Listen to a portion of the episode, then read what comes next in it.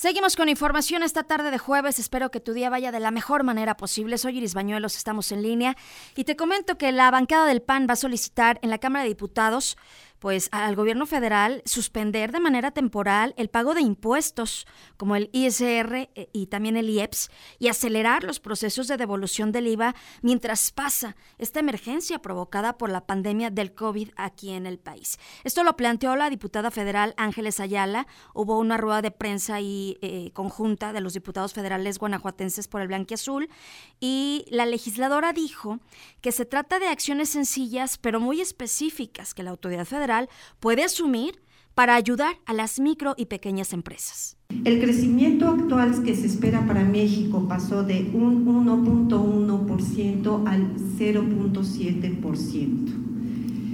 La liquidez sería un factor muy importante que pudiera ayudar a todas las empresas pequeñas, medianas y todo aquello que lo solicitara para que pudiera seguir operando y trabajando y no se detuviera la economía de nuestro país la industria restaurantera, eh, hotel, hotelera, por supuesto que se está viendo impactada y no sabemos hoy por hoy qué acciones se van a tomar.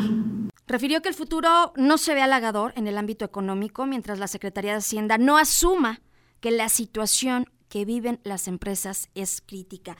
Y mira, aprovechando precisamente este tema y este panorama, las finanzas, Geras González, vamos contigo, cuéntanos, el tema no es otro, te escuchamos. ¿Qué tal amigos en línea? Los saludo con mucho gusto. En esta ocasión, pues bueno, creo que simple y sencillamente el tema no puede ser otro.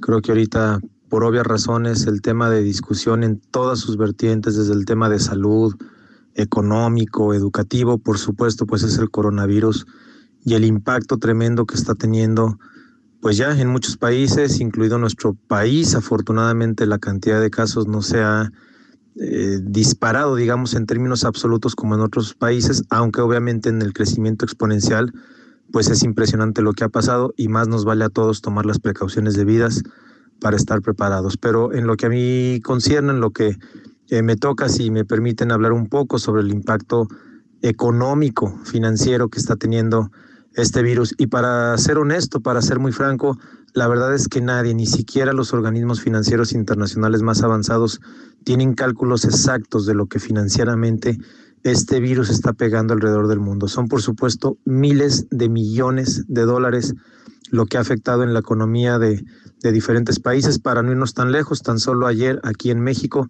ya se anunció que probablemente todavía no es, un, no es una noticia oficial, pero ya hay rumores muy fuertes del cierre de las plantas automotrices tanto en Estados Unidos, en Canadá y en México.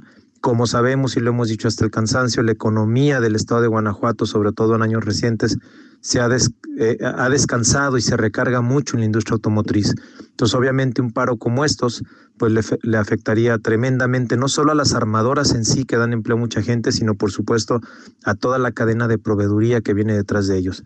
Esto sin mencionar la baja en ocupación hotelera, la baja en restaurantes, en taxis. Es muy sencillo de verlo. Cuando, cuando los flujos de personas se detienen, cuando se deja de hacer negocios, cuando las personas dejan de, viajar por turismo o por placer o por negocios, pues toda la maquinaria económica que se detona detrás de un viaje se detiene.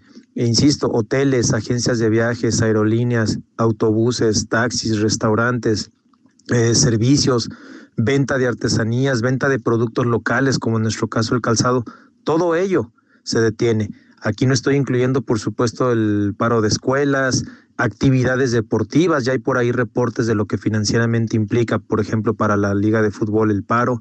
En fin, por donde le queramos ver, es de verdad un impacto verdaderamente brutal lo que estamos viviendo. Ojalá, ojalá que más temprano que tarde eh, se resuelva, ojalá que de veras lo que están diciendo los expertos se cumpla y que el impacto no sea tan gigantesco como ha sucedido en otros países.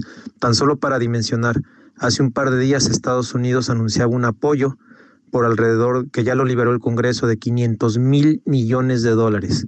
500 mil millones de dólares. Esto, para darnos una idea, representa aproximadamente el 50% del Producto Interno Bruto de México, es decir, toda la producción de bienes y servicios de México durante un año, el 50% es lo que Estados Unidos planea dar en apoyo a las empresas y a las personas para solventar esta crisis. Francia también ya anunció muchas medidas y muchos países así están haciendo. Algunos, eh, pues lo que pueden hacer, quizá condonando eh, algunos eh, pagos de hipotecas, los bancos. Aquí en León, por ejemplo, ya se hizo oficial el anuncio de Zapal de que por, por esta contingencia, pues bueno, quienes tengan adeudos no se les suspenderá el servicio. En fin, creo que se vale todas estas medidas eh, pues creativas y que traten de ayudar a la economía de las personas. Vamos a ver cómo evoluciona este tema. Hasta ahí el comentario. Me localizan en Twitter a través de Geras González. Hasta la próxima. Gracias, Geras, por tu análisis, por tu visión. Lo seguimos comentando acá en redes sociales y nos encontramos el próximo jueves. Hacemos una pausa. Regresamos con más.